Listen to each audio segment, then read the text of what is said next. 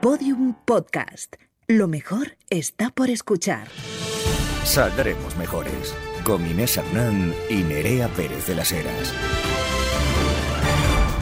¡Hola, mejorcita! Nos, han- nos acaban de hacer una coreografía en el otro lado que no estáis viendo, Por en la favor. cuarta pared, que es que no os podéis imaginar. O sea, Qué maravilla de compañeros que tenemos, sobre todo porque, bueno, pues efectivamente Nerea ha anunciado su pequeño cansancio en el día de hoy y yo tengo un problema y es que por osmosis se me van contagiando como un poco los moods. Entonces, efectivamente, pues a Nerea si la veo un poco bajonera, yo digo, ¡ay, no, Nerea, no, Nerea! Y me voy yendo Hay abajo que, no, no, no, tengo que tirarle el carro, tengo que tirarle el Entonces, carro como Nerea sea, aunque lo sea ha arreglado con No, no, cuatro no. gritos desde la pecera, efectivamente. Han Desde hecho aquí, una perdona la redacción performance, de la SER, por Exacto, favor. digna de YMCA y en fin. Bueno, Eh, hoy traemos, no obstante, un bueno pues un tema un poco ligerito para que tú te diviertas, eh, jocosés y fantasés, sobre todo con lo que se viene dentro de poquito, cariño, que son, Nerea, las Las vacaciones. Pero qué maravilla es esta, por favor. Para, para, para, vere, vere, vere. Hombre, Para, para. hija mía, necesitamos unas vacaciones como agua de mayo. A mí estos 30 días por ley que ponen, 30 días naturales que ponen por ley al año, eh, no me resultan natural, no me, no me resultan suficientes, Suficientes, ni muchísimo en menos. caso Hay otros modelos de países, tía, que me parecen mucho más interesantes, como puede ser el modelo holandés, el modelo incluso americano. El modelo americano Tienen no ocho deditas pero- más y los estadounidenses no tienen, olvídate. No, pero hacen esos spring breaks, o sea, se los reparten un poco distinto, tía, porque es que a mí esto de eh, la agostada en Gandía, tía, es que te puede, o sea, es que Todos al mismo tiempo, hija mía, y si, y, si, horroroso. y si eres de los de que pones aquí un caballito a Sanjenjo, como dicen los madrileños, que es una cosa que me pone de los nervios, o sea, un poquito o de a respeto. Soto Grande, nos vemos en Soto Grande. Nos vemos en. Soto. Anda, cariño, por favor. Mi vida, sea lo Ni de cutrería, no se quita. No, Grande, no, ni favor. arrastrada. Pero bueno, no tiene nada que ver una cosa con destinos, sino con que pues hemos hecho un programa un poco especial, vacaciones, que eso que es una cosa que os apetece ya que lleguen. A nosotros nos apetece mucho. que Muchísimo lleguen. más. Nos vino fatal la Semana Santa y ese pequeño break de cinco días de conciliación familiar en la que pues, nos juntamos con nuestras parejas, nos comimos nuestras clenchas, nuestras conchas y nuestras cosas. Y claro, evidentemente, pues tú como vuelves de, de bajona, cariño, de bajona. o Bueno, sea, estamos, no- es que estamos desfondadas, o sea, Yo tenemos el horizonte como de las fiestas de Madrid, de San Isidro, San Cayetano, todas esas cosas que nos gustan a nosotras, colocarnos las- las- los trajes de chulapa, salir, mamarnos vivas, comer entre hijos, bueno, tú no, que eres vegetariana, y, y es que no vemos el momento, es que de verdad se nos está haciendo larguísimo, es que estamos en un agujero de gusano del- de la autoexplotación que no podemos Que más. no podemos más. Así que bueno, hija, pues un poquito de jocoseo para que tú relajes. Vamos allá con las noticias de vacaciones. Saldremos mejores. Carrusel de noticias. Renfe ofrece billetes de AVE a 15 euros para el verano y su web, sorpresa, eh, colapsa. Anda, hija. Ay, Dios mío, por favor, Nerea, cuidado, que es que esto, eh, ya se lo he dicho antes a Nacho, eh, me pongo a salivar con este ruido. Renfe informa, o sea, eh, quiero decir... Pero soy- si tú te pasas, si tú haces vida en un ave, Bueno, pues te como- tengo que decir una cosa, estoy un poco decepcionada, disappointed con Renfe. O sea, porque Renfe son un poco sapos, a little bit. Y bueno, y su web ya es, es una es cosa en la que te infame, haces- es te infame. haces A ver, pues vieja. eh, al final es una cosa pública, hija mía, y efectivamente, eh, pues eh, corresponde el sistema MS2. O sea, quiero decirte, yo no me siento decepcionada para nada con las, con las webs eh, del Ministerio Público nunca, porque, Pero o se sea, cae, se rompe, esto que han intentado hacerlo bien como para celebrar los 30 años y, y- y echar billetes baratos, de repente como que se han juntado, hay un montón de gente que había como ciento y pico mil personas en cola, parecía aquello el concierto de Zetangana, tristeza, mm, desazón, decepción normal, sobre es- todo. es normal, ¿Qué te ha Nerea. pasado a ti con Renfe, que eres su mejor con, cliente? A mí, a mí con Renfe que me ha pasado de todo. Yo he llegado tarde, o sea, perdón, he llegado tarde a consecuencia de Renfe, los cambios de billetes son imposibles en muchas ocasiones, eh, los nuevos hablo, pues en fin, están bien de precio, obviamente, pero son bastante incómodos y eh, viaja mucha peña y los asientos pues como que no le han echado mucho esto, pero yo siempre estoy eh, aplaudiendo a todas las ingenieras y ingenieros que hacen posible los medios de transporte rápidos, ¿sabes? Sobre todo por tierra, porque por, por aire, Nerea, well, o sea, el avión le he cogido un poquito de tirria. ¿Qué te ha pasado con el avión? ¿Le has, Hija. le has pillado miedo a estas alturas de la película? Eso es peligrosísimo. Yo lo sé, tía, yo lo sé, pero bueno, está, estoy limpiándomelo a través de terapia un ¿Cómo lo estás haciendo? Pues nada, hija, porque tuve un aterrizaje así un poco de lado y encima dio la casualidad de que era un Boeing 737 MAX, o sea, aquellos famosos que tuvieron dos accidentes, uno en Sri Lanka, creo, y otro en Indonesia, y otro en, y otro en Etiopía. Eh, chao. O sea, quiero decirte, miedo. Tengo una pregunta para ti. Tú, el Si modelo voy- del avión. Si voy en un Airbus, voy tranquilísima. Eso, el modelo del avión lo preguntas antes o después del aterrizaje raro. No, no, no. El, el modelo, de- el modelo de avión se ve ahí en la cartulina. Se ve. ¿Y tú te se- fijaste? Sí, yo siempre me fijo. ¿Tú me siempre fijo- te fijas? Sí, soy de esas paletas y soy de esas personas que eh, no se debería de no se debería fijar en esas tonterías porque, hija mía, eso, o sea, quiero decirte, morir en un avión es eh, sí, Rarísimo, es te- es, rarísimo. ma- es más probable que te caiga una, una maceta en la cabeza. tal cual. Yo he tenido una experiencia en las últimas vacaciones con Sí. la conducción, porque tengo el carnet de conducir desde hace 125 años, Ah, porque yo ¿sí? tengo 204, como todo el mundo sabe, eh, y me reprochan por ahí los haters como si fuera una cosa evitable la edad, ¿sabes? Como si fuera una cosa que hacemos las feministas para joder. Exacto, envejecer. Hacernos envejecer. Feministas, ¡Y la viejas! puta! ¿Cómo se hace vieja ahí? No se puede evitar, chicos, vais a estar igual.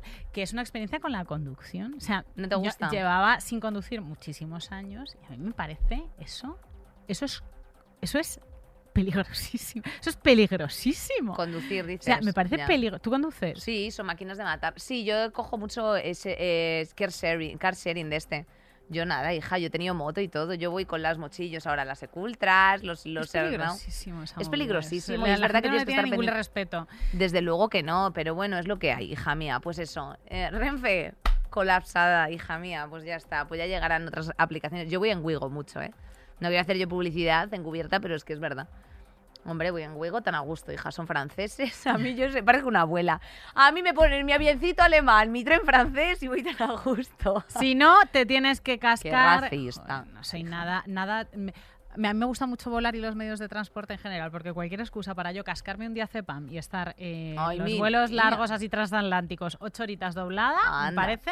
Ay, Siempre le es gusta a bienvenida, ella. Cómo le es gusta a ella cualquier cosa que acabe en pan, ¿eh? De verdad, Sí, todo madre. lo de pan, todo, todo, todo Ay, cómo, cómo es. cómo- Sumial también eh, me gusta, ¿eh? aunque no rime.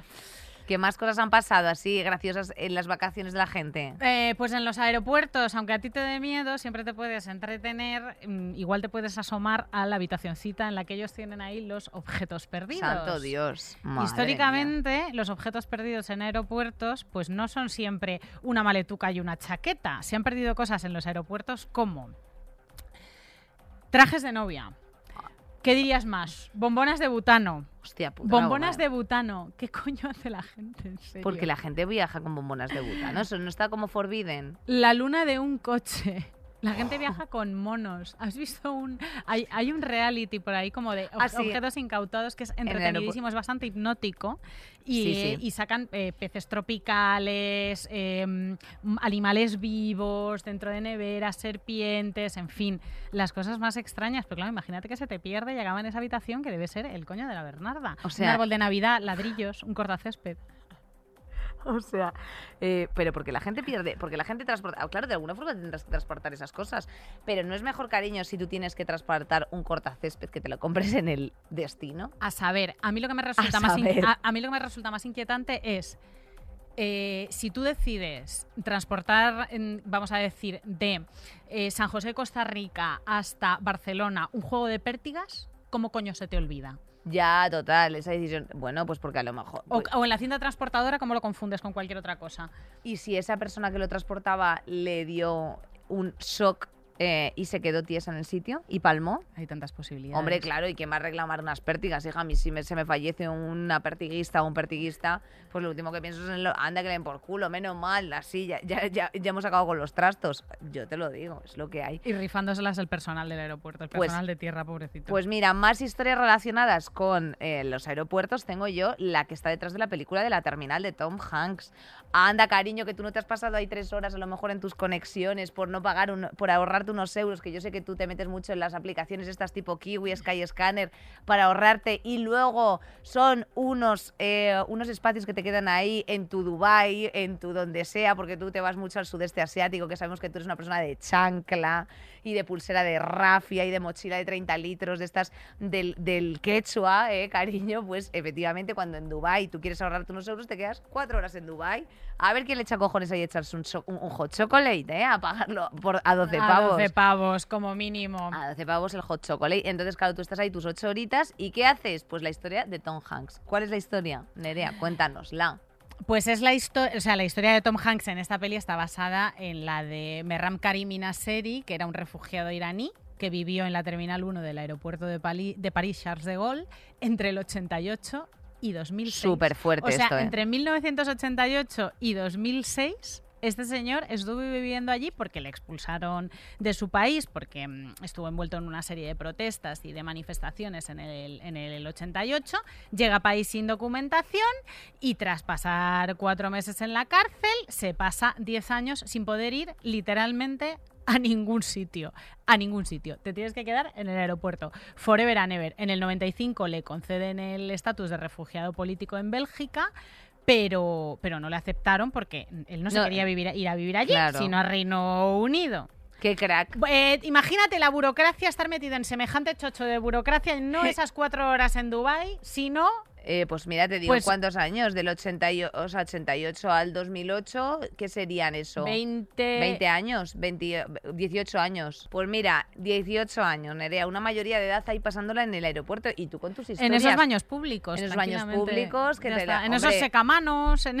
en, esa- en ese lavarte tu asila, en ese, ¿por qué no decirlo? Tener tu afer ¿eh? con, con el cristalero o la mm, compañera que pone los cafés por la mañana. Muchas cosas, hija, muchas cosas. La vida de, mucha gente. Y también, eh, yo te tengo que decir que los- a mí los aeropuertos sí que es un sitio que me da como mucho... Ay, tía, me da. Me da mucho. No, no yuyu, pero bueno, es verdad que es eh, sitios donde hay unas vibras de mucha energía, o sea, siempre muy intensas. O sea, porque es gente que o se va a, iniciar una vida nueva, o se vuelve a sus casas y entonces de pronto está todo como súper intensificado, o te vas de vacaciones y vuelves. Eh, O hay y- gente que se va a currar y está haciéndolo notar con los ordenadores, está como loca colocándose en sitios raros para encontrar un enchufe un para enchufe, su- exacto. para Entonces, sus los- teléfonos los, aeropuertos siempre sus- son generalmente sitios donde a mí me parece que tienen como muchos black spots de energía. O sea, es decir, donde confluyen hay una serie de cosas, tía, que es como, uff, mucha intensidad por aquí. Eso a mí, que yo soy una persona con el canal muy abierto, ¿sabes a qué me Que refiero? luego, claro, es que luego te lo llevas todo a casa. Luego te Ah. llevas los estados, te, te llevas estados de ánimo que son de una persona de Sudán y que no son tuyos. Es que eso no Es puede que, ser eh, tampoco. eso que- Eh, no lo hija queremos. mía, es que claro, te lleva, es que me, me he traído la depresión de un griego que me crucé en el, en el Charles de Gaulle y, y que no es mía. Los Exacto. looks son muy interesantes en los Ah, aeropuertos bueno, claro. también. Como dice mi amigo Galder, a un español se le localiza porque los calvos españoles no terminan como de afeitarse, parecen así como que tiene aquí Siempre cuatro tiene, pelos de la esperanza, es lo último Sí. que se pierde. El cartoncillo a través de esa pelusilla, de esa pequeña muselina, de esa muselina que revela esperanza, fe en el futuro, que es lo último que se pierde, amigos. Me dan una ternura infinita. Sí, a los españoles se nos ve a un kilómetro, esa es la verdad, de vacaciones Solemos en llevar general. cámaras digitales muy complejas que no sabemos utilizar colgadas, ¿sabes? Y vas Exacto. por ahí que, eh, cruzando hacia la que- pirámide de Keops a la de Kefren y hay alguien con esa cámara de 4 kilos colgada al cuello y dices, ahí va, ahí va. Ahí va, ahí, Ahí va. va. Esa camiseta como del, o sea, esa camisa como de cuadro del Carrefour, pero no es un bichi elegante, sino que es una camiseta de cuadro ancho. Eh, esa, Es que no es tanto el gritar. ese ¿eh? No es tanto zapato de picolinos, ¿sabes Sí. a lo que me refiero? Ese zapato de picolinos, en plan, de picolinos o de camper, en plan, ay, esto a lo mejor tenía un punto eh, en, en los mid noventas, pero claro, ahora aunque esté volviendo ciertas modas, como por ejemplo el tirante espagueti, pues eso por lo que sea no se ha terminado, no ha terminado O de los, cazar. o los Erasmus, o los Erasmus... o sea, ya no, ya no los viajes, pero a ver, ¿a ti no te ha pasado, tú que has vivido en Londres, que has estado en el andén de eh, Camden de repente ahí, ¿no? Sí. Esperando tu tren, y has visto una persona que llevaba 48 piercings, media cabeza rapada, la otra mitad azul, unas plataformas transparentes, un pezón fuera, los glúteos también fuera en un pantalón recortado de vinilo, y has dicho, ese chaval es del Palmar, Murcia, y era ¿En serio? ¿Te ha pasado? Eso es, totalmente, o sea, era- es como aquí te has venido para, aquí te has venido para darlo todo Para y era, y era. ¿En serio? Sí, sí, la peña, que eso es la una cosa que hace muchísimo la peña en los viajes y que se hace en las vacaciones. Ah, vestir mejor. que es ves- o peor, vestir, vestir distinto, ¿no? Vestir distinto, ves- vestir como si no te fueras a cruzar con nadie que conoces. Ah, pues yo las vacaciones, hija mía, sí que las oriento con un poquito de esperanza, o sea, hacia el futuro, en plan de me gusta decir, mira, yo sí tengo que dejar aquí un sello de España, o sea, si tengo yo que ser la que os selle el pasaporte a vosotros húngaros, lo voy a hacer por todo lo alto y un poquito de, pues hija, un poquito de oler bien, ¿sabes? Te echas tu kenzo, te echas tu algo. Eh, sí, son, eh, lo- nos lo tomamos a jocoseo, pero las vacaciones es algo necesario y de eso, efectivamente, pues vamos a hablar en el día de hoy. ¿De dónde vienen las vacaciones? ¿Cómo surgen y cuáles son nuestros derechos de vacaciones? Saldremos mejores. Nerea y yo nos hemos sorprendido a nosotras mismas haciendo un programa un poco distinto a los anteriores, en plan de, pues está quedando simpático. Pues bueno, pues habrá que ir probando. Nosotras vamos a ir probando. Y ya, como estáis ahí al otro lado, pues nos vais diciendo qué os va pareciendo lo, lo que os vamos dando. Nosotras nos debemos a vosotras, mejorcitas. Si es que esto es así. Efectivamente. Bueno, pues para que Cuéntanos de las vacaciones de los españoles. Pues hija mía, los españoles, España, los, espa- los trabajadores en España, eh, por cuenta ajena se entiende, porque claro, los que estamos por cuenta propia trabajamos 365 más horas, o sea, rozando, pues eso, efectivamente, rozando los, los sumerios eh, de esclavitud. Eh, los trabajadores en España tienen derecho a 30 días de vacaciones mm, eh, naturales por ley o 22 días laborables, laborables en función de la empresa. Eh, en, general, los, españoles disfrutamos de 36 días libres al año entre vacaciones y festivos, al igual que Francia y Reino Unido. Eh, para que luego después tú no cojas y digas, ay, es que en otros sitios es mejor. Bueno, pues es lo mismo.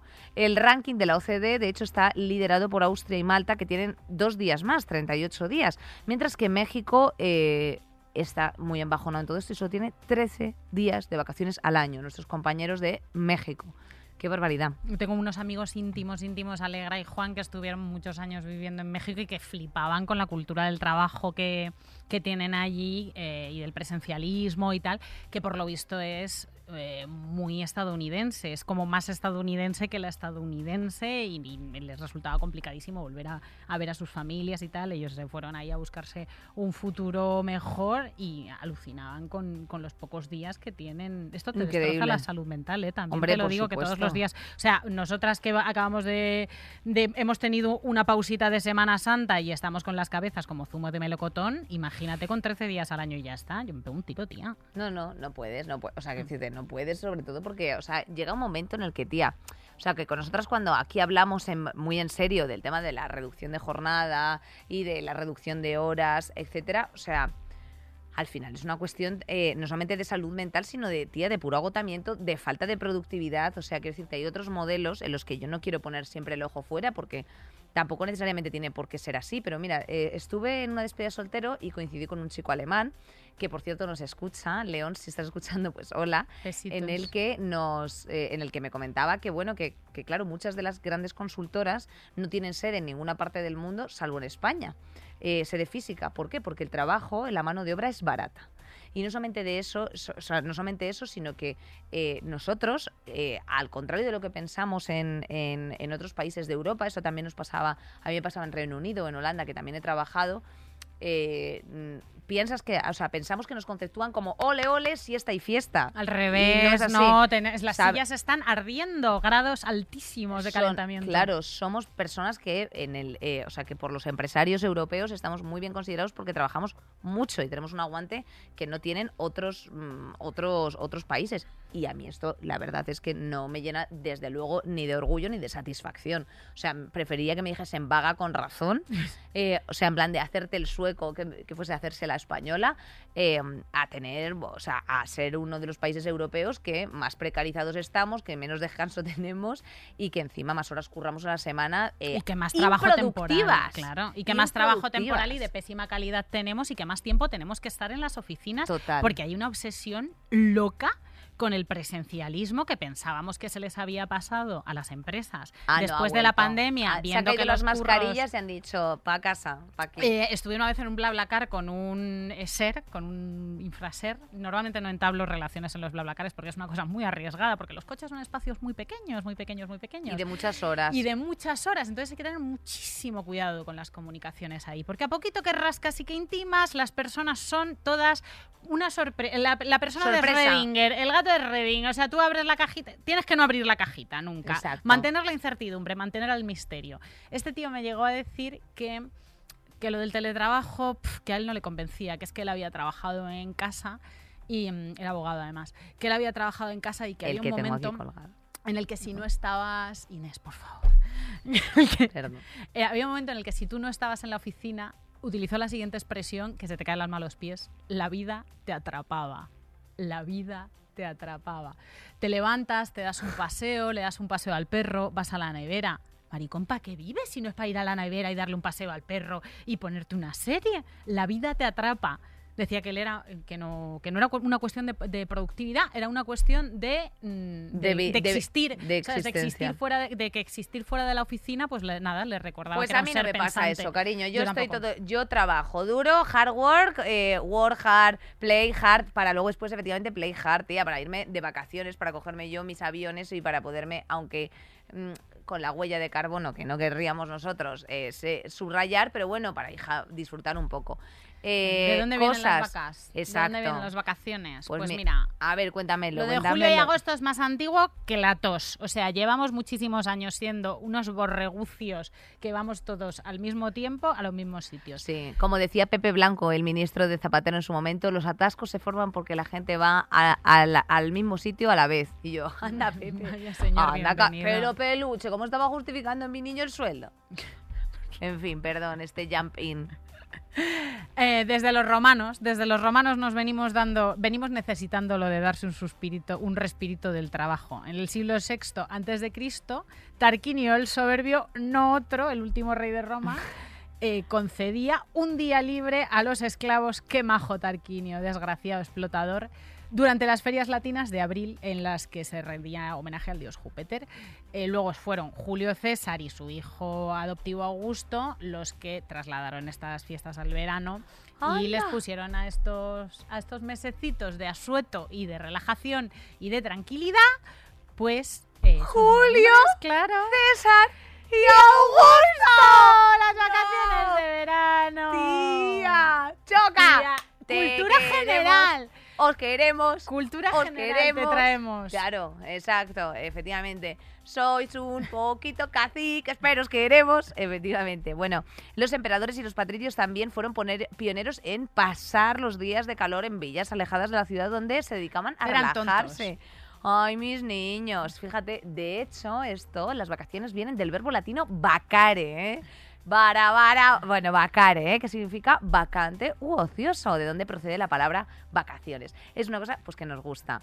¿Qué más vacaciones tenemos aquí, mi niña? En la Edad Media lo que hacía la gente para irse de vacaciones era un poco turismo religioso, turismo espiritual, un poco como come, reza, ama, que se va a Bali a descubrirse a sí misma, o como estos pijos que se van a Bombay a, a- a- a, pues rodearse de, otras realidades, a reflexionar, a entrar en contacto con otras espiritualidades, pues eso la gente de la Edad Media, con sus, con sus costras y sus lepras, lo hacía igual. Lo que hacían era pues visitar Roma, Jerusalén y Santiago de Compostela y allí volver diciendo... "Ah, Me he encontrado a mí misma, la verdad es que me ha cambiado totalmente la vida estar en Jerusalén. francamente". Sitiazo, ¿eh? Sitiazo para irte a Santiago de Compostela. Es verdad que, por ejemplo, eh, nosotros que vamos ya teniendo un poquito de, eh, bueno, de kilometraje en, en Galicia, esa gran tierra, eh, no, no acostumbran ellos a hacer mucho el Camino Santiago. Fíjate, lo ven como una cosa un poco de guirazos, pero es verdad que Santiago de Compostela es una de las ciudades más bonitas que yo he visto en mi vida. Nos O encanta sea, es preciosa. Galicia, calidad de siempre, hombre, claro que sí.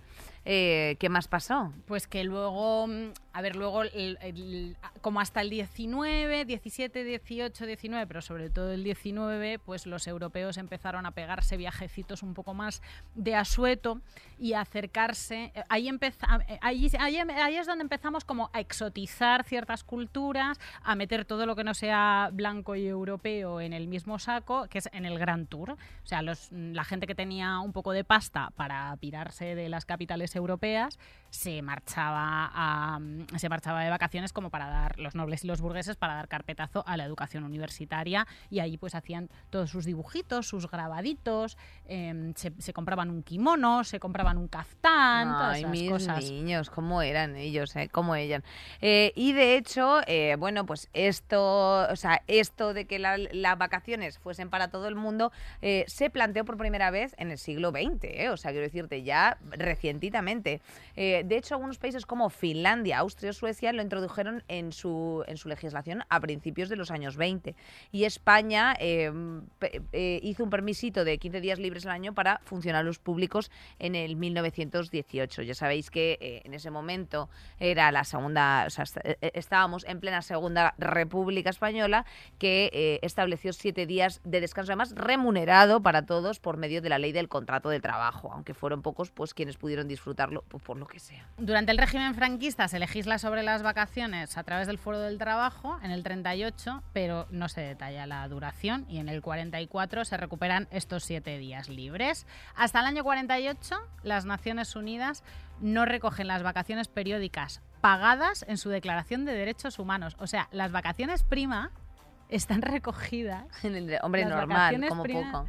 Están recogidas en la Declaración de los Derechos Humanos. Es que es, que Es una cosa, no- es que es una cosa que el Homo sapiens sapiens en un momento determinado, por sus propios medios, ha llegado eh, a la conclusión de que es algo eh, obligatorio y necesario por nuestro propio bienestar como especie. O sea, quiero decirte, no te encuentras nada bien. Y sobre todo que luego es por las vacaciones, tía.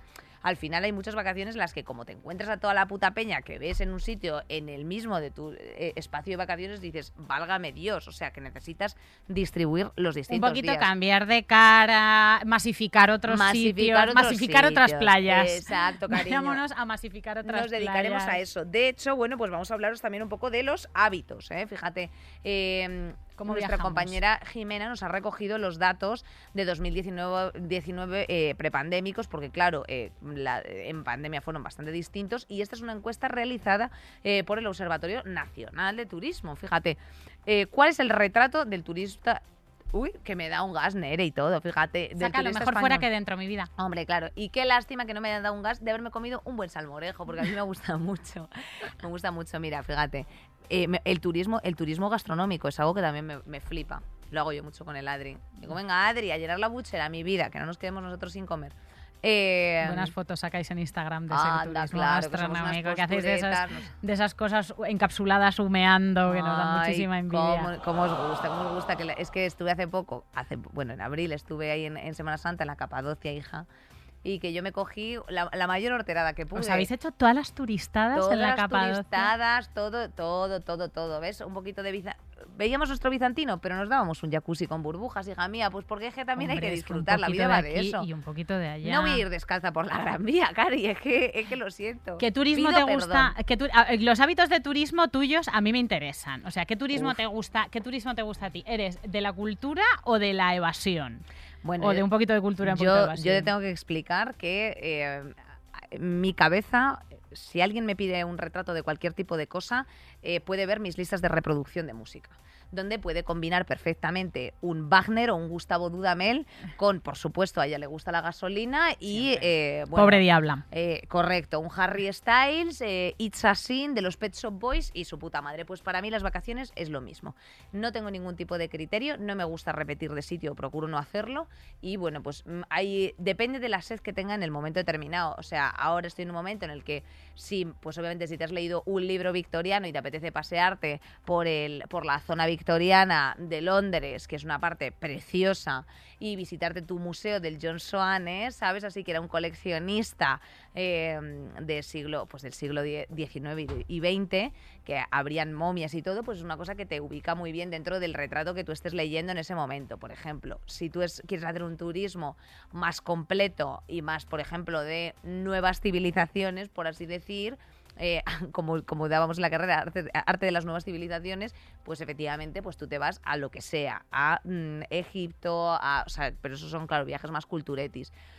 Eh, viajes de desconexión no hago tantos, te tendré que decir. A mí desplazarme a, pues eso, un eh, Malasia o un Indonesia a estarme rascando la concha 10 días, solamente a estarme rascando la concha, como que al tercer día de, de rasca-rasca me pide el cuerpo, hija, ni que Te sea pide un el cuerpo paseo. hacerte un podcast Me con pide alguien. exacto, Te me- pide el cuerpo hacerte un podcast con eh, quien sea. Hacerte un podcast de viajes. ¿A ti qué, cuáles son tu, ¿Cuál es tu radiografía yo no de viajera? quiero yo no quiero asfalto en ningún momento yo me pongo me- a mí me- lo que me gusta es colocarme la chancla y no quitármela nunca. Colocarme la chancla o colocarme las aletas, que es lo que suelo hacer, porque ¡Ay, yo la panojita me la gasto siempre en el turismo eh, debajo del agua. El- Oye, ¿y has visto? eh, o sea, es que me parece súper curioso que seas una buceadora, eh, profesional. obsesa, buceadora obsesa. Con un finiquito me cogí, pero luego lo vamos a decir en, en En las recomendaciones, recomendaciones. pero con un finiquito de uno de estos eh, infinitos curros que he tenido, en uno que no era falsa autónoma, me, me fui a Maldivas a meterme en un barco, que lo he hecho más veces, 10 días, que eso es lo más relajante que hay en un vida a bordo, porque tú tienes cuatro o cinco inmersiones al día que están estructuradas, pues mañana, tarde y noche, hay una campana, alguien toca la campana, una instructora de buceo toca la campana. Entonces la campana es desayunar, comer, cenar, inmersión, inmersión, inmersión, inmersión. Y ya está. Entonces estás como de campamento, no tienes que decidir absolutamente nada. O sea, te dan de comer, te dan de beber, miras así, oteas el horizonte, te echas al agua y estás ahí en silencio. Ni siquiera tienes que socializar con nadie, porque claro, tienes un, un sistema de respiración artificial en la boca. Es eh, la liberación absoluta. Para mí es lo mejor del mundo. Oye, Nerea, qué curioso. ¿Y has visto barcos y cosas? ¿Has He encontrado visto piezas? pecios, sí, los barcos hundidos se llaman pecios. Aquí, ¿qué, qué no aprenderéis en Pecios. las Ay? Dios He visto mío. pecios en Azores, en Costa Rica, en Indonesia. ¡Hala, qué Uno guarra! maravilloso que se llama el Liberty Wreck, que está al lado de la orilla y es un, es un barco que se hundió, lo consiguieron sacar y una tormenta lo volvió a hundir. Y está bastante cerca de, la orilla. Normalmente para, para ver pecios pues tienes que ser más o menos experimentada porque suelen estar muy profundos. Y este está bastante superficial, es bastante precioso. Oye, pero verdad, tía, me mejor parece, tan, me parece tan interesante. ¿Y has tenido algún ¿El buceo tú lo has probado? No, es que me da un poco... No sé si me da un poco de miedo o no. O sea, eh, a ver, yo... Nada, hija, yo he hecho... eh, Te vendría Norte, el fenomenal, Guarro te en vendría Filipinas. fenomenal. Tía, pues me dio mucha pena porque yo estaba en Filipinas y en Filipinas hacían un, bu- un buceo de locos. O sea, tú tienes de que los ver... mejores sitios que hay. Tú tienes, claro. tú tienes que ver cómo son esos sitios, eh, tía, tan bonito. O sea, no sé si está quedando un programa de pronto súper clasistón, pero es que lo sentimos mucho. También nos vamos No, no, y esto fue un finiquito, ¿eh? De verdad. O sea, yo todo lo, Oye. todo lo que curro me lo ahorro y me lo llevo a eh, plantarme ahí a ver, a ver Nerea. tiburones nodriza. Te veo, te veo con todas las extremidades, no has tenido ningún incidente, alguna gracieta, algún algo. Ah, De, un bicho, de algún bicho. Sí. Eh, normalmente, no- eh, a ver, yo he buceado en Azores menstruando a todo menstruar, rodeada de tiburones punta negra. ¿En serio? Y no me ha pasado nada porque, bueno, si no son blancos no pasa nada. No, no les interesamos por lo que sea. Soltamos burbujas, el neopreno huele raro. No, no, no nos hace- no nos suelen hacer caso los tiburones. Hay que tener cuidado, ir siempre con instructores y no lanzarte porque al final sí que es un, es un deporte peligroso. Tenía una instructora mm, Tía, en una ocasión de Esto me está, ¿No os está pareciendo muy gracioso los que estáis ahí? ellos ya lo saben, ¿no? Sí, ¿verdad? lo que lo van a saber, lo estaban ¿No? conociendo ahora, mi niña. hija. Tenía una instructora eh, taiwanesa que era, era una tía. Era una tía que sabía mucho, que había estado en muchos sitios. Y a mí me reprochan una cosa, no puedes respirar demasiado. O sea, la botella es. Tienes el aire que tienes, entonces cuando se te acaba tienes que subir y ya está. Calcular el tiempo que tienes que estar eh, haciendo pequeñitas todas esas burbujas de nitrógeno que has acumulado para no subir como un globo y no tener una enfermedad descompresiva. Y, yo eh, a los 5 metros, que se supone que bueno, te tiene que durar la botella una hora en Maldivas, rodeada de eh, mantas raya de toneladas mm, volando a mi alrededor, que eran como elefantes extraterrestres loquísimos, ahí enganchada a una roca, pues me chupé la botella en 15 minutos, obviamente. Y yo decía, pero tía, si, a la taiwanesa, si no me muevo, o sea, no, lo entiendo.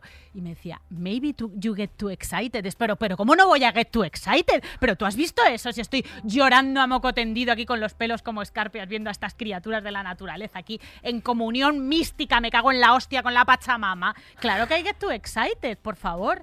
Tienes que respirar Nerea, poco, y hay eres, veces que no se eres puede. eh, Jean-Jacques Cousteau. O sea, por favor, eh, la revisión moderna de, la, de los amantes de la Tierra. O sea, quiero decir, por favor, que venga ya HBO Max y te dé un esto, ¿no? programa. Que me lleven a uno, por Hombre, favor. no, no, es que eh, no, que te lleven, no, que lo vamos a hacer, Que es proceso HBO hacer. Max, se le hace aquí el llamamiento. Pues mira, te diré, no eres la única y de hecho el retrato del turista español, pues a lo mejor a veces dista un poco de tu rollo. Viaja mucho en pareja, yo Tú lo viajas en pareja. La estancia media es de más de ocho días, no siempre tengo tantos días libres. Viaja en agosto, afectivamente, eh, viajamos en agosto, yo por lo menos bastante. Gasta una media de 714 euros por persona, incluso un poquito más, ¿por qué no decirlo? Porque, hombre, 714 di- eh, euros, 8 días, pues en fin, tienes que empezar ahí a compartir casas en Gandía, que da gusto. Se financia por ahorros y pagas extra. El alojamiento preferido es el hotel, no los Airbnbs. Es que a mí, tía, yo a mí me gusta, a mí me gusta, yo cuando me fui a Cuba, hija, me fui a casa de unos. A mí me gusta mucho un, un, un whatever que se dice. Claro. Claro. Un hostalito, un compartir, un, compartir. conocer. Hombre, un bueno, sais hombre, quoi, claro, un de donde tú... sí. Where where are you from? I'm from Spain. eso. Anda, ole, ole, ole, ole, ole, ole. Claro, exacto. Eh, realiza las reservas por internet. Eh, Fíjate, ya no somos tan de agencia como antes, aunque el internet nos cueste, pues no, no tanto. Y los destinos más eh, visitados nacionales eh, son Andalucía. ¡Ay, está tú! Hay todo en Andalucía. Cat, todo. eh, Cat, que nos gusta mucho siempre, Vi- Visca, Visca la- eh, y La Terreta y Valencia. Y los menos visitados, La Rioja, Navarra e Illas Baleares. Y fíjate que Islas Baleares me sorprende porque con la cantidad de turismo que tiene Mallorca y, y- y Ibiza, pues, pues que no termina de gustar, debe ser. Fíjate. Lo que, a, a ver, da un poco lo mismo a dónde vaya eh, como media el, el turista, la turista española, pero eh, lo que hay que intentar es no ser, lo que hay que intentar es no ser una hortera. Es muy importante no ser una hortera. Es Ah, muy pues a mí- importante. a mí- O sea, hacer esa cola, hacer esa cola. Para, el apo- para, para la el foto de Instagram, para el Ah. pollo, o sea, para el pollofre, que es que hay un pollofre, está el pollofre de, de- el pollofre de Chueca, pues eh, lo mismo en la playa de Holbox, que tú ves este entorno paradisíaco con las letras que pone Holbox y detrás hay una cola de horteras, de horteras, no sé cuántos son españoles, pero probablemente unos cuantos. Para hacerse la misma foto que tiene todo el mundo en Instagram. O sea, por la favor, de, la de No hay verano sin beso. Mira, Esa. me estoy yendo. Me está- hasta luego. agujetas y todo. No hay verano, no hay verano sin beso, que eres incel. O sea, ¿qué decirte? o sea, cariño, hija, date un beso ni que sea con tu colega, le dices, mira, me vas a perdonar. O sea, por favor, o sea, esa, ¿me, explicas es- ese grafiteo? No, cariño. Hay muchas cosas de horteras, sí. Pero es que, pero, pero tía, ese halo de cutrería da igual que lleves una amazona de Louis Vuitton colgada del brazo. O sea, es que eh, el, eh, hortera se nace. Y además es muy difícil eh, limpiarte de esa movida. Mm, más cosas, más datos así graciosos que le podamos decir a la gente, Nere. A ver, ¿qué más tenemos? Hortera se nace, vamos a ver, hortera se nace, pero, pero ser una hortera tampoco sale gratis y sobre todo tampoco le sale gratis a esas A ciudades las maravillosas. ciudades, ya. Esas ciudades maravillosas que nos estamos cargando poco a poco. Esos entornos naturales preciosísimos que ahora están eh, llenos de peña e incluidas nosotras. Sí, damos un poco claro, de vives- asco. vives en Hemos empezado con ilusión, pero ahora todo el doy asco. rato. Sí, es que- Vivimos en esa paradoja todo el rato. O sea, tú te vas a un sitio que ya está. Yo estoy, estoy empezando a ir a sitios que ya están masificados y me está, me está gustando bastante. Ah, ¿eh? Playa del Inglés, Torremolinos. Pues chica, ya está masificado, no tengo ningún remordimiento en estar jodiéndole la marrana a un pueblo de pescadores de Sicilia, francamente. Y son sitios que están masificados, pero oye, son también bien bonitos y bien acogedores y, y se, come- se puede comer. con tu estupendamente. pizzería Roma, eh, tu, y ya gri- está. tu griego Atenas y todas estas Y cosas. ya está. O Ven- Venecia, Venecia está. Ay, Ve- y Venecia, qué bonita es, Cari, pero es 25 verdad. millones de turistas al año. Santa Venecia. Dios, válgame. Mamma mía, ma que que es el fai. doble, el doble de los que llegaban eh, en los 90. El Es que también- patrimonio histórico se lo están follando vivo, claro. un paréntesis que let me jump in your conversation, eh, my darling, y es que es verdad que todos, eh, todas la- las compañías low cost eh, han dado un giro al turismo bastante, bastante de mierda. O sea, es verdad que se ha popularizado mucho ciertos destinos y eh, se ha popularizado el precio y por ende, pues la gente tiene oportunidad de visitar el Louvre. Entonces, a lo cual, pues m- estamos mm, a- a- ampliamente agradecidas, pero es verdad que ha bajado mucho lo que se llama la calidad del turismo. O sea, que al final luego la peña va a sitios, a guarrear, a meterse 50 en una Airbnb, la gentrificación y todas estas cosas luego pasan por algo. A emborracharse, a no cuidar el patrimonio, a abusar de los servicios básicos de las, de las ciudades. A no rezar. a, a colapsar, a mm, perturbar, gritar a todo el, o sea, a la gente que vive allí normalmente, que en Venecia son muchísimos menos de los que vivían antes. Total. Mira, esto, hablando de, eh, hay una metáfora buena que nos puede servir el buceo para esto y es que Maldivas tú vas y están todos los corales jodidos. Hay muchísimo muchísimo deterioro de la biodiversidad por la masificación de buceadores allí. Entonces, hagamos lo mismo con el turismo. O sea, si tú no puedes atravesar esta piscina con tus aletas eh, y te, colocamos aquí un juego de café, ¿vale? Te colocamos un jueguito de café. Si no puedes atravesar la piscina y que el jueguito de café que- quede intacto, pues no puedes bucear con corales. Pues lo mismo con el resto del turismo. O sea, si tú no puedes, eh, eres incapaz de no vomitar en los portales de la peña de Florencia, pues a lo mejor no puedes ir a Florencia, cariño. O pegar gritos en los Uffizi, es que mm, pues igual no puedes ir a los Uffizi. Que esté hiperdemocratizado, por supuesto. Pero coño, civismo, por favor. Absolutamente, absolutamente. De hecho, bueno, eh, son ya cada vez más los países que tienen que incorporar ciertas sanciones, como por ejemplo Florencia, que pone multas de 500 euros eh, por comer en la acera y en las puertas de las tiendas. Es que, es que de verdad, es que de verdad, yo a mí me dio mucha pena porque la primera vez, atención, yo cogí un crucero con 16 años es horrible. O sea, es, es una experiencia que, en fin, no se la recomiendo mucho a la gente en el sentido de cómo. O sea, es una, manera, es una manera de viajar que a mí no me gusta. A lo mejor hay gente que le parece el destino de sus sueños y es su regalo de bodas. No con esto quiero eh, categorizar a nadie, pero a mí me pareció. Hay eh, cruceros y cruceros, ¿eh? Eh, También. bueno, pues yo me cogí el de cruceros, ¿sabes? Entonces ni diré la marca siquiera, pero en fin. Iba a decirla. Es que, es que como soy. Bueno, el caso, que nada, eh, tía, yo me acuerdo, un agosto, o sea, un agosto ahí mm, farragoso en Roma, tía, la gente comiendo helados en todas partes. Ah, todo era, era un grasuliento asqueroso, tía, asqueroso. Y lo recuerdo como con cierto horror. Fíjate, Dubrovnik, el ayuntamiento ha ordenado también reducir el, el atraque de cruceros a la mitad y está empezando a retirar las terrazas de los bares y puestos de recuerdos de las calles. Brujas, que es un sitio de cuento, Ay, que es encanta. preciosísimo. y ahí está. Yo creo que fue de los primeros sitios que fui a visitar con 18 añitos Me con encantó, mi a mí amiga también, yo Candela. fui súper joven. Pues está limitando la entrada de autobuses turísticos y está reduciendo el número de tours eh, y bueno, que su máxima es que el centro debe ser para los residentes, o sea, los residentes hay que protegerlos un poquito. Hombre, es que eso es lo mínimo. Y en el 18 Palma prohibía el alquiler turístico de- en viviendas en edificios plurifamiliares. Eh, pero en 2021, atención, eh, hay una sentencia del Tribunal Superior de Justicia de las Islas que dice que no, que, que se puede, que puede mm, eh, vivir quien, quien quiera, que se puede de- destinar cualquier vivienda mm, como espacio habitacional para vacaciones y a tomar por culo.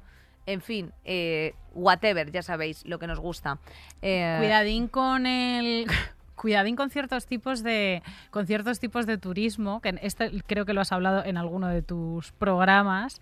mm, Cosas que son moralmente cuestionables, problemáticas, como el volunturismo, que es irte eh, de voluntaria a un sitio, bueno, pues a un, a un país en el que... en vías de desarrollo. en vías de desarrollo, sí. en el que los derechos básicos no están garantizados, en el que hay muchísima pobreza, en el que hay muchísimas desigualdades, y entonces tú te vas allí a un poco encontrarte a ti misma, Qué eh, vergüenza. o sea, a mm, básicamente parasitar el malestar de la peña para vivir tú una experiencia como si estuvieras en una especie de safari humano.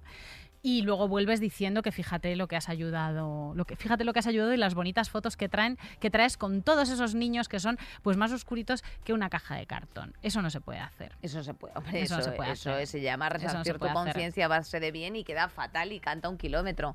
Pero, sin embargo, por ejemplo, hay una viajera que me gusta bastante que es Amarna Miller.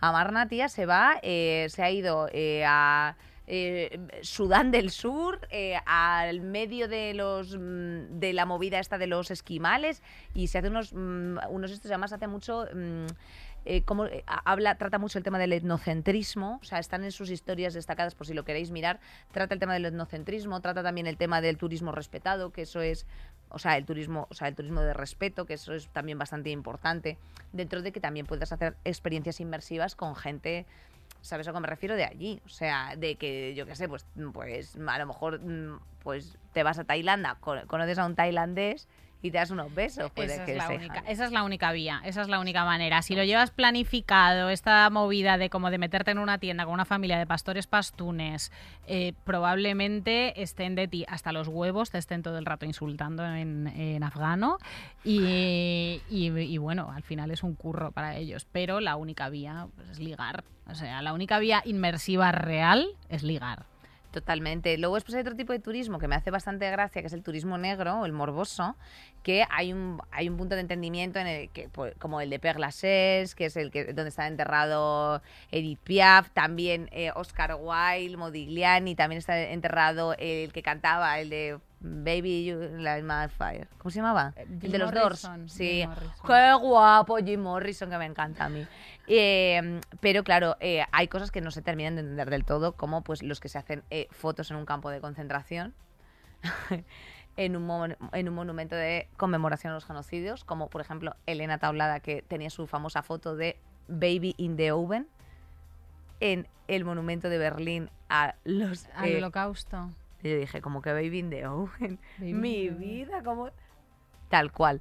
Eh, efectivamente, y, y bueno, luego o la después- gente que se va a Chernóbil. eh, la gente que se va a Chernóbil es un La poco... gente que se va a well, Chernóbil, que se va bastante gente a Chernóbil. ¿eh? Well, well, well. Y ya por último... 70.000 personas están yendo a Chernóbil. Eh, sin más ni, bueno claro sí efectivamente a lo mejor ahora no es el momento por lo que sea pero hay mucho turismo de Chernobyl por la puta serie también o sea que eso es como un lol El morbo radioactivo, well. well y cajas de experiencias Eh, tal cual tal y como ha puesto aquí Jimena eh, es aterrante o sea esas actividades almacenadas en cajas eh, vamos a ver cariño eh, la vida es mucho más interesante que una caja no con esto queremos desmerecer el trabajo de esa gente que seguro que le facilita mucho el La- trabajo a cuando, falta, pero- cuando falta imaginación, donde no hay mata, no hay patata, eso está eso, claro. está eso clarísimo, eso está clarísimo. En fin, por si no le quieres regalar a alguien, Nere, una caja de experiencias, cariño, bueno, pues yo qué sé, pues nosotras te queríamos hacer unas recomendaciones, pues así un poco y tampoco hiper exclusivas. Yo tengo que decir, en el Pirineo catalán, el pueblo de Pusterdá es precioso. Ay, también yo ahí me di un pri- mi primer besito con el Adri, que me gusta mucho contar esta historia. Ay, Ay. que pongan una placa, Puigcerdá, que pongan una placa, por claro. favor. Y los 12 lagos del Carlit, que está, eh, que está pues eso, en el Pirineo francés, justo ahí eh, ya está en Francia. Y es una ruta preciosa, muy tranqui, bonita, eh, se está bien en veranito, en fin, este tipo de cosas. ¿Qué más cosas tenemos, Nere? A ver. Pues mira, ya que has dicho tú cosas como de la superficie de la Tierra, pues digo yo de- del mar. Ay, Nere, hija, mar. qué graciosa. He buceado en pocos sitios en España, pero entre ellos Isla Hormigas en Murcia, me encantó, que está en la Reserva Marina de, de Cabo de Palos y que, bueno, que es un espacio submarino protegido, cosa que se agradece mucho, que ves a todos los meritos ahí para arriba y para abajo, que está entre el Cabo de Palos e Isla Hormigas y tiene mucha di- diversidad biológica y está aquí a tiro de piedra y es como, como bastante sencilla que te, que te busques un club por ahí.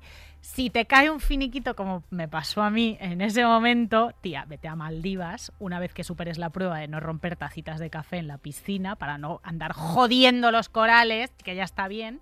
O a Galápagos, que es espectacular. En Galápagos vi un banco de tiburones martillo eh, que flipas que todavía me acuerdo de aquello. Me pongo el vídeo como coaching yo para seguir adelante.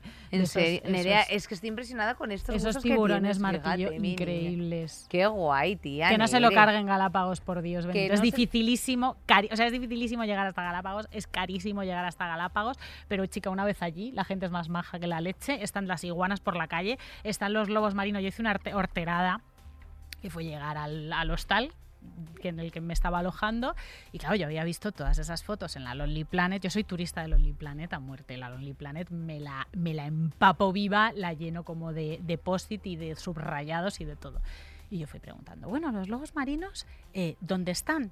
ahí sí sí pero entonces tendría que yo contratar una excursión para ver a los lobos marinos están ahí están o sea Just behind you, eh, ¿no? Exactamente. Y era como, sí, pero ¿y a qué hora es mejor para bajar a ver a los lobos marinos? Y el, recepcionista era como, cariño, date, date la puta vuelta, imbécil. Los lobos marinos son como focas, ¿no? son Gigantes. como focas, son como focas. Y claro, estaban durmiendo en literalmente en el hall del, del hostal porque ahí están por todas partes. que- ahí que- están por todos Que sitios, querían ellos entrar al buffet, ni vida. Te caminas por la calle, pues andan por ahí, en el paseo marítimo, en la playa, y, y es una Pues qué maravilla. Pues mira, yo me voy también, eh, bueno, no, en este no es, esto no es turismo recomendado, pero me voy con Andrea a la Star Wars Celebration a tomar por Bueno, pero os vais a Los Ángeles, tía. sí, vaya a Los tela. Ángeles, un poquito de San Francisco, un poquito de contaminar, un poquito de una burger cangre burger vegana, ya está, pues hija, pa'lante. En fin, recomiendo también mucho, si a ti te gusta un poquito lo que va a ser siendo la época classic, que es una cosa que no te puede faltar jamás de los jamases, irte a tu Nápoles, cariño. Nápoles, Pompeya, Herculano, precioso de ver, precioso de ver. Y Egipto también, o sea, dentro del paquete Basic Beach, que yo soy mucho más mm, básica que tú, tía, pero eh, Bueno, Egipto, un sitio donde ver, Buen ¿eh? buceo también en Egipto. Es Sharm el verdad, Sheikh, es en el verdad. Mar Rojo. El Mar. Rojo ahí tienen. eh, y, y de hecho lo recomendamos mogollón. Sí, sí, ¡Ay, sí. Qué, qué cosa más maravillosa! En fin, hazlo, que, qui- eh, hazlo como quieras, pero. Pero respeta. descansa, criatura, Y- descansa. Nosotras también vamos a descansar. Anda, claro Vamos a que hacer sí. la radionovela y nos vamos a descansar. Ahí está. Saldremos mejores.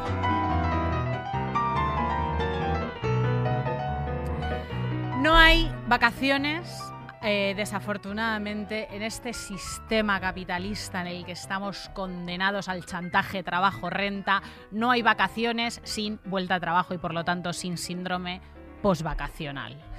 Hoy hemos traído para entrevistarle a este personaje tan controvertido, Hoy en la radionovela El síndrome postvacacional. No. Hoy tenemos en el programa una de las celebrities más controvertidas del momento, más incluso que Will Smith. En cuanto suben las temperaturas, aparece en nuestras vidas y la de nuestros seres queridos. Estamos hablando efectivamente, señoras y señores, con todos ustedes del síndrome postvacacional. ¿Qué tal? ¿Qué tal, síndrome? ¿Cómo estás? Liado, liado, liado. En estas fechas, con tanto puente, no paro, estoy con las pilas cargadas. Eh, síndrome postvacacional. Eh, quiero que nos cuentes aquí para todos los oyentes de Saldremos Mejores cómo llevas a los haters. No me importan. No, no soy popular, pero soy necesario. La gente no apreciaría las vacaciones sin mí. La gente no disfrutaría tanto de las vacaciones si luego no llegara yo para sumirles en ese pozo de pesadumbre, ¿no? Eh, sin ese contraste entre levantarse a las 12 y bajar a la playa y luego estar llorando delante de la máquina de café del sótano, las vacaciones no serían lo mismo. No sé, ¿qué es lo que te hace especial comparado con otros síndromes, como el síndrome premenstrual? No me gusta, no me gusta compararme con mis compañeros. No me gusta compararme con mis compañeros. El síndrome premenstrual y yo coincidimos bastante. ¿Vale? Nos gusta, coincidimos bastante, nos llevamos muy bien. Aunque yo soy un corredor de fondo. A mí me gusta tomarme en serio mi trabajo. Me quedo después de las vacaciones semanas hasta que el usuario empieza a preguntarse, ¿será depresión esto? Correcto, serán muchos los que se hagan esa pregunta. Eh, por eso queríamos eh, saber un poco cuál es tu target, cuál es tu mejor público. Soy un síndrome de la clase media. Esa es mi gente, ese es mi público. Los pobres no se pueden ir de vacaciones y los ricos pues tampoco, ¿no? Porque para irse de vacaciones primero hay que tener una jornada laboral y para tener el síndrome post-vacacional pues tienes que odiarla un poco, ¿no? La, la jornada laboral. O sea, no, no, no vale congestionar la empresa de gafas de sol que te ha puesto tu padre. Así las vacaciones no son lo mismo. Entiendo, entiendo. No sé, ¿con qué personaje dirías que te gustaría trabajar? me alegro de que me hagas esa pregunta. Eh, con el rey. Es mi mayor aspiración, pero entiendo que está fuera de mi alcance. Muchísimas gracias, eh, Síndrome Postvacacional. Eh, nos vemos a la vuelta de vacaciones. Muchas gracias, muchas gracias. Gracias, Inés. Espero provocarte una decisión